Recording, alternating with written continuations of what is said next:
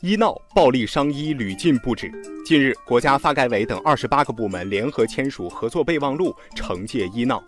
对医闹、暴力伤医等行为人，除了要被追究法律责任外，还将限制招录为公务员或事业单位工作人员，限制担任国企高管，限制享受投资等领域优惠政策，限制乘坐高铁、飞机等，并且在进入证券、基金、期货等行业就业时，也将面临准入限制。对此，网友纷纷点赞，认为零容忍应当成为共识，医闹者也该知道痛了。网友云卷云舒说：“零容忍，从短期看是还医务人员一个公道，从长远看更是对人民群众的健康负责。如果不能彻底铲除医闹，最终损害的还是群众的利益。”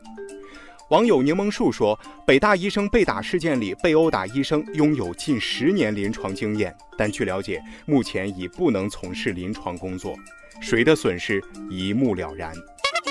网友北向孤人说：“此前刑法修正案将医闹入刑，各地医闹现象减少很多，但暴力伤医事件并没有就此禁绝，还有黑恶势力借机滋事牟利，可见有必要增加新的惩戒措施，以达到警示效力。”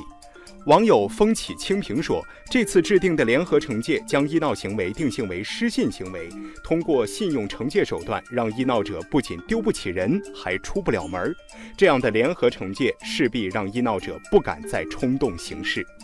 网友飞越地平线说：“北大医生被暴力伤害事件里，一名嫌疑人刚进入大学，如果对他实施联合惩戒，等于给其当头棒喝，让其感受到切肤之痛。”网友烟花冷说：“医患纠纷屡禁不绝，也与医患之间的信用缺失有关。在惩戒医闹的同时，也要加强医疗结构本身的信用建设，通过双向努力，构建起和谐的医患关系。但无论如何，医患纠纷都应该走正常合法的渠道来解决，不可以威胁到医护人员的人身安全。”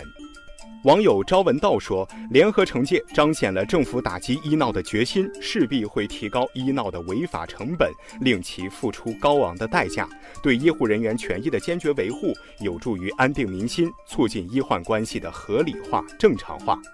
网友星辰大海说：“对医闹的联合惩戒，为医护人员人身安全提供了更为全面的保护，弥补了现有制度的不足。”不过，好的制度还要好的执行。对暴力伤医零容忍，一处违法处处受限，绝不只能是一句口号。各部门还需密切协作，严抓落实，真正让医闹者寸步难行。